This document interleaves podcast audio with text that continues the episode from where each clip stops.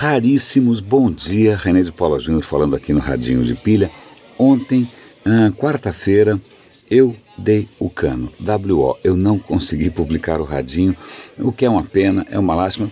Felizmente, se é que isso é algum consolo, ontem também, por coincidência, eu não tinha achado grandes coisas para publicar, então a perda não é tão grande, mas realmente foi uma questão de agenda.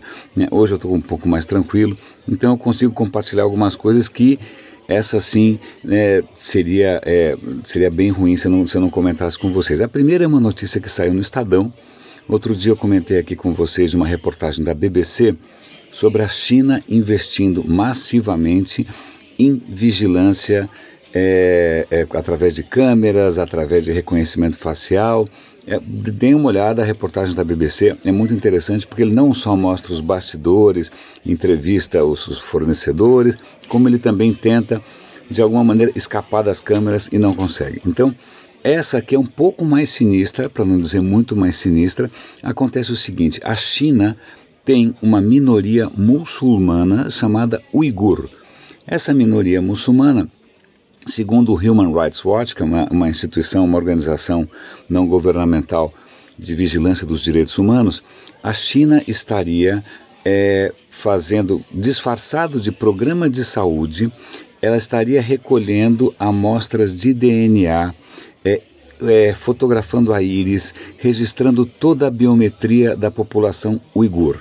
É lógico que a China desmente, fala: não, é um programa de saúde, ele é voluntário, ele só pega de tal idade a tal idade, mas aparentemente não é isso o que está acontecendo na realidade. Eles estão mapeando e mapeando geneticamente, inclusive, a população dessa minoria. Talvez, talvez é o que a Human Rights Watch é, é, é, sugere, talvez para mapear possíveis radicais, ou para ficar mais fácil identificar e traçar e tra né, por onde andam os eventuais radicais islâmicos dessa minoria. China, de novo, sendo China, né, usando tecnologia de ponta para fins muito questionáveis, sobretudo do ponto de vista ético e humanitário. Né? Bom, China sendo China. Está aqui o artigo no Estadão, está em português, bacana. Tenho duas notícias que eu acho muito interessantes aqui. Uma delas é tão promissora que até parece, sei lá, até parece que é, assim, mexe com a minha credibilidade, com a minha credulidade. Perdão, até engasguei. A questão é a seguinte: vamos imaginar que você é, se machuque, que você abra um talho em alguma parte do seu corpo e você comece a sangrar, né? É, ou você se vá para um pronto-socorro porque você se cortou, está com uma fratura exposta, sei, sei lá, você está ali com, com uma hemorragia. Qual é a solução normal para isso? Ok, o cara desinfeta tal e ele precisa fechar aquela ferida. Então ele vai como? Ele vai costurar, ele vai grampear, ele vai suturar. Né? Tem várias alternativas clássicas, algumas delas usam inclusive algum tipo de adesivo né, para manter os dois lados da ferida próximos. Mas tudo isso tem limitações.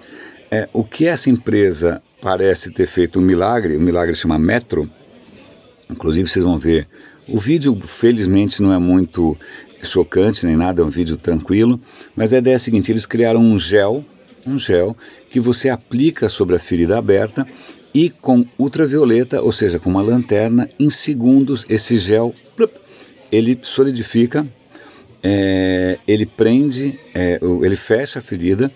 É muito interessante porque o vídeo mostra, por exemplo, uma ferida num pulmão. Pulmão, quando o pulmão é perfurado, o pulmão puff, murcha e você está frito. Então o que acontece?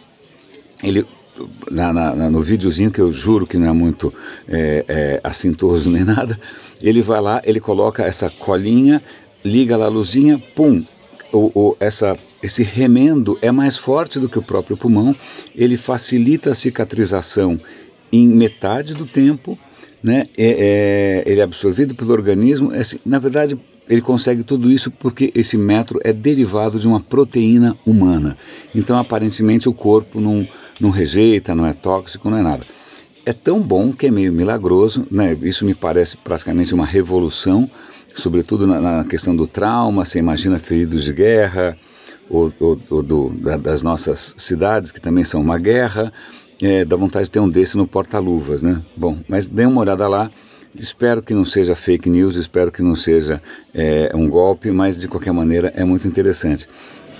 O que mais que eu vi aqui? Ah, essa é uma questão que diz respeito a todos nós né, que, que valorizamos, que prezamos ah, o que a internet trouxe para a gente. Nos Estados Unidos, vocês devem estar acompanhando, eles, o, sobretudo por influência do Trump é, e das pessoas meio é, questionáveis, aliás, eu falei a palavra questionável hoje umas 20 vezes, é, que ele é, indicou para os cargos, ele indicou para um cargo extremamente importante é, que, que, lida com a questão da neutralidade da rede, ele indicou uma pessoa ligada historicamente às grandes companhias de telecomunicações. Então ele indicou a raposa para tomar conta do galinheiro. Neutralidade da rede, a, a questão é o seguinte: na internet todo, todo byte é igual. Não importa se esse byte veio da Amazon, se esse byte veio da, do meu site, se esse byte veio do radinho de pilha, do Roda e Avisa. Em princípio, byte é byte. Né? Em princípio, está todo mundo trafegando da mesma maneira. Não tem nenhum tratamento preferencial dado à informação, seja ela de quem for. A ideia desses caras, é, sobretudo ligados à indústria de telecomunicações, é acabar com essa igualdade. Então, quem pagar um pouco mais consegue trafegar mais rápido. É como se você tivesse uma via expressa e uma via entupida. Né? Então, por exemplo, um, se a Netflix quiser pagar mais, então o, os vídeos dela funcionam super bem. Se ela não quiser pagar mais, os vídeos dela vão funcionar super mal. Então, como a Netflix é rica e o YouTube é rico e os ricos são ricos, eles podem pagar por um serviço extraordinário. Agora, se você, por exemplo, tem uma startup ou criou uma empresinha que tem um serviço parecido, mas você não tem tanta grana, você vai ter que pastar, você vai ter que comer grama. Pois bem, a neutralidade da rede está em xeque nos Estados Unidos. É, isso pode ter consequências devastadoras para a internet que a gente conhece, pode realmente acabar com a inovação, pode é, desdemocratizar ou elitizar a, a questão toda. É, e vai, isso vai ser votado a qualquer momento e houve uma consulta popular. O que os caras aqui descobriram que nessa consulta popular, pelo menos 2 milhões de votos são fake, são é, roubo de identidade, são robôs.